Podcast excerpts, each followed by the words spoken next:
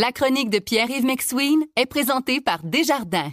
Quels que soient vos objectifs, nos conseillers sont là pour vous accompagner tout au long de votre parcours financier. C'est 23. Voici la chronique économique de Pierre-Yves McSween. Salut Pierre-Yves. Salut Patrick. Ben, la royauté est rentrée en studio. Ouais, t'as raison. Une minute de raison. silence, s'il vous plaît, tout le monde.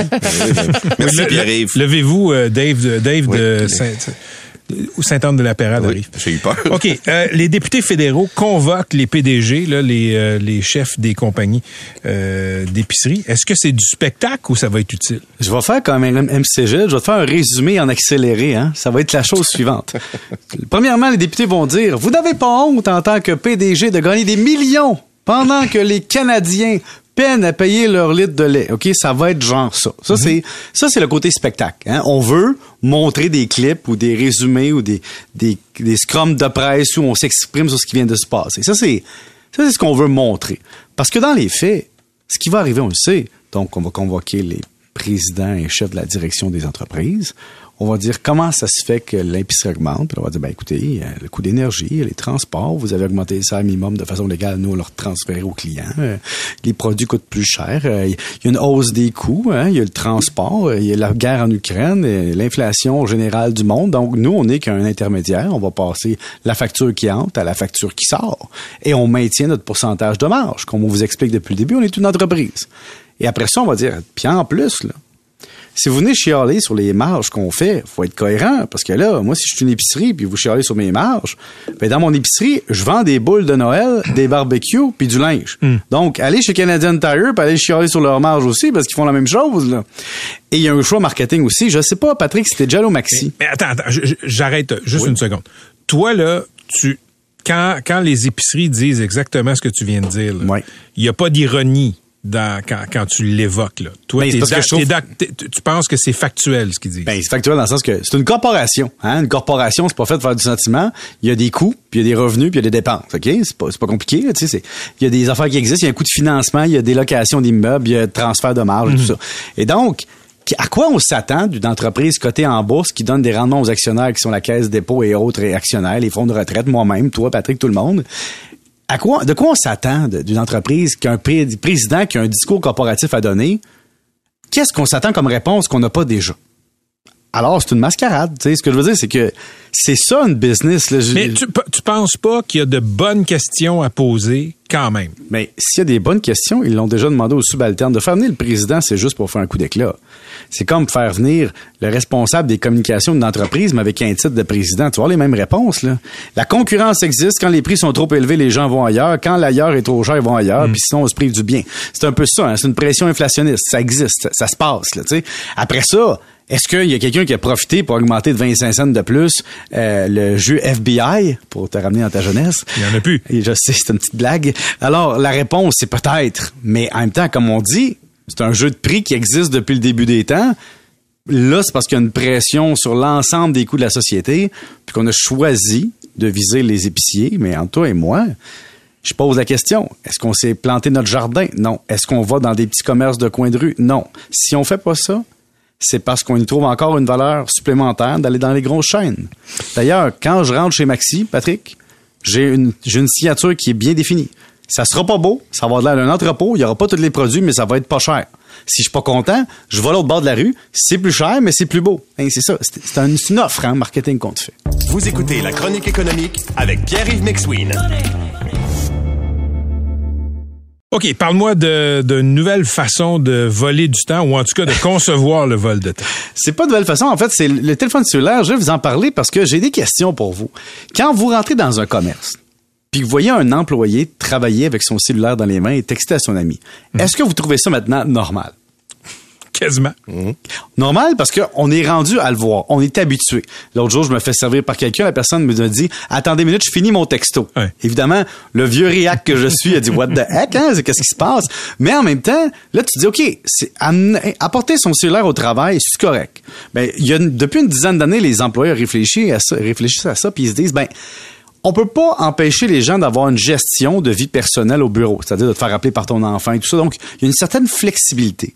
Maintenant, j'ai découvert un article qui est intéressant qui parlait d'un cas bien précis. Il y a demandé un employé, OK, qui se retrouvait dans une cause qui était judiciarisée. Devant le tribunal administratif du travail, on se retrouve à la situation suivante. Tu as un employé qui est chez son employeur. L'employé, qu'est-ce qu'il fait dans la vie? OK, il contrôle un monte-charge ou euh, un, un lift ou quelque chose du genre, OK? Mais là, sur le site de l'employeur, il prend son téléphone cellulaire, puis là, il marche. Il marche dans, dans l'espace, OK? Mais là, il se cogne contre quelque chose. Puis là, il se blesse. Est-ce que c'est un accident de travail? C'est une bonne question. Tu au travail, mais tu n'étais pas en train de faire ta job, mais tu t'es blessé sur les lieux de l'employeur à cause d'un mouvement personnel avec ton téléphone. Ouais. Conclusion du tribunal, l'employé, ça faisait pas partie de ses descriptions de tâches, il a fait le choix personnel de prendre du temps personnel au travail pour faire ça, puis il s'est blessé à des activités non liées au travail, donc il sera pas dédommagé comme un accident de travail. Donc, tu vois, il y a une question de sécurité là-dedans, mais aussi de service à la clientèle. Donc, qu'est-ce que tu fais comme employeur? Patrick, mettons que tu as un café au coin de la rue. OK, un bon exemple. Je vais souvent dans un café, puis là, les employés, quand il n'y a pas de clients, ils textent, ils regardent leur téléphone, ils font des choses personnelles. Puis là, je me dis, il me semble que tu es en train d'être payé des fois pour travailler, euh, nettoyer, euh, stocker, euh, préparer le chiffre du lendemain. Je sais pas, trouve quelque chose, tu. Alors, la question, c'est que c'est rendu banalisé de prendre ton téléphone sur le lieu du travail puis de, de l'utiliser à des fins personnelles quand tu t'ennuies au travail. Il y en a qui disent, oui, mais on pourrait interdire d'utiliser le, travail pendant- le cellulaire pendant les heures de travail. Ben là, les employés se sont trouvés d'autres mécanismes. Ils vont souvent aux toilettes. Ils vont dans le backstore. non, non, mais c'est vrai. Ouais, ouais. Écoute, l'autre jour, c'était drôle. J'attendais un hamburger, puis là, j'ai vu l'employé dans la cuisine qui fli- flippait les burgers. D'une main, il flippait les burgers, de l'autre main, il pognait son téléphone. c'est très ma pack. hein? Compétence transversale. La compétence transversale, multitask, multitâche. Mais la question, c'est là, c'est facile de chialer comme ça comme client, puis je me dis, mais quelle quantité de temps doit être volée Est-ce que au Québec? Est-ce qu'il y a de la jurisprudence? Est-ce qu'il y a des, y a-tu déjà eu des griefs? Est-ce que les tribunaux du travail ont déjà euh, tranché là-dessus? Ben, Patrick, on va y aller sur l'ensemble. Je peux pas dire ça, je suis pas un avocat, mais je peux te parler d'autres cas, OK? Le courriel. Techniquement, au travail, le courriel pour tes, sont utilisés pour fin d'affaires. C'est-à-dire que tu signes souvent un contrat qui est marqué « Je vais utiliser le courriel simplement à des fins de travail ». Évidemment, si l'employeur épluchait tes courriels, verrait très bien que des fois, tu envoies un courriel à un ami, OK?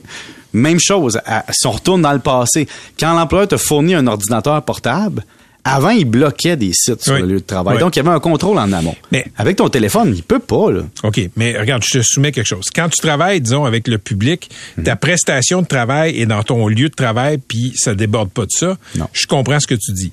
Là, si tu réponds à des textos la fin de semaine, le soir, en dehors des heures de travail, euh, qui concernent le travail, j'espère que tu m'écœureras pas si pendant les heures de travail sur le lieu de travail, je prends des appels ou des textos personnels, par exemple. Ah ben encore là, c'est une question d'interprétation parce que dans le fond, quand tu veux mettre un employé dehors, tu mets toutes les chances de ton bord, hein, Ouais. donc tu montes un dossier.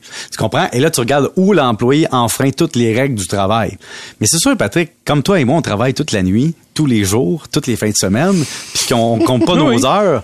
On compte pas nos heures. Je vais pas dire, mon employeur qui est un client, dans le fond, qui est pas un employeur, va pas me dire, à deux heures de l'après-midi, t'as cassé la croûte avec un ami. Tu comprends? Et donc, ça dépend du type d'emploi. Mais t'as raison. Mais moi, ce que je trouve, le message derrière ça, c'est que on a banalisé la présence du cellulaire à des fins personnelles au travail.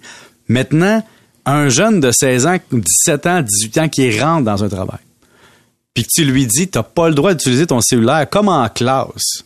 Hey, là, voyons donc, une fois que c'est banalisé puis c'est permis par l'employeur, ça devient une coutume et ça s'intègre. Alors, ce que les employeurs commencent à penser, c'est d'intégrer une réflexion et une formation sur les téléphones. C'est-à-dire, les employés rentrent, voici une bonne utilisation du téléphone, voici ce qui est bien, voici ce qui est mal, voici ce qui pourrait créer des problèmes, causer des préjudices aux clients, à vos collègues de travail et enfreindre votre sécurité. Il y a ça aussi qu'il faut pas oublier. Là. Conduire, par exemple, un véhicule de l'entreprise avec un téléphone dans les mains, tu risques de nuire à la réputation de l'entreprise s'il arrive un accident. Donc, c'est illégal en plus. Donc, tu vois jusqu'où ça peut aller, mais c'est un gros problème dans des emplois où il faut être, euh, disons, très euh, aux aguets du service à la clientèle. Tu sais, des fois, tu rentres dans un magasin de linge, puis l'employé, il faut que tu arrives à la caisse avec ton morceau de linge pour qu'il te serve. Puis là, il te regarde, puis tu es en train de le déranger, puis tu te dis, est-ce que je suis un vieux, tu sais, qui, qui réagit mal à la nouvelle réalité? Des fois, je, je trouve, je me sens comme un vieux réactionnaire. Ah, eh ben, tu, tu vieillis, hein? T'approches de 50. euh, Oui, oui, tranquillement, pas vite, Patrick, là, j'ai 43. Quand, quand t'approches de 50, là, tu trouves un poster de Ronald Reagan et Margaret Thatcher. Pour vrai? Ouais, tu ouais, vas je te nous le dis. rattraper, maintenant. Je suis rendu là. T'es rendu là? Ouais, ouais, tu vas voir. OK. Comme ça. Tu seras plus communiste bientôt. C'est bon. Bye!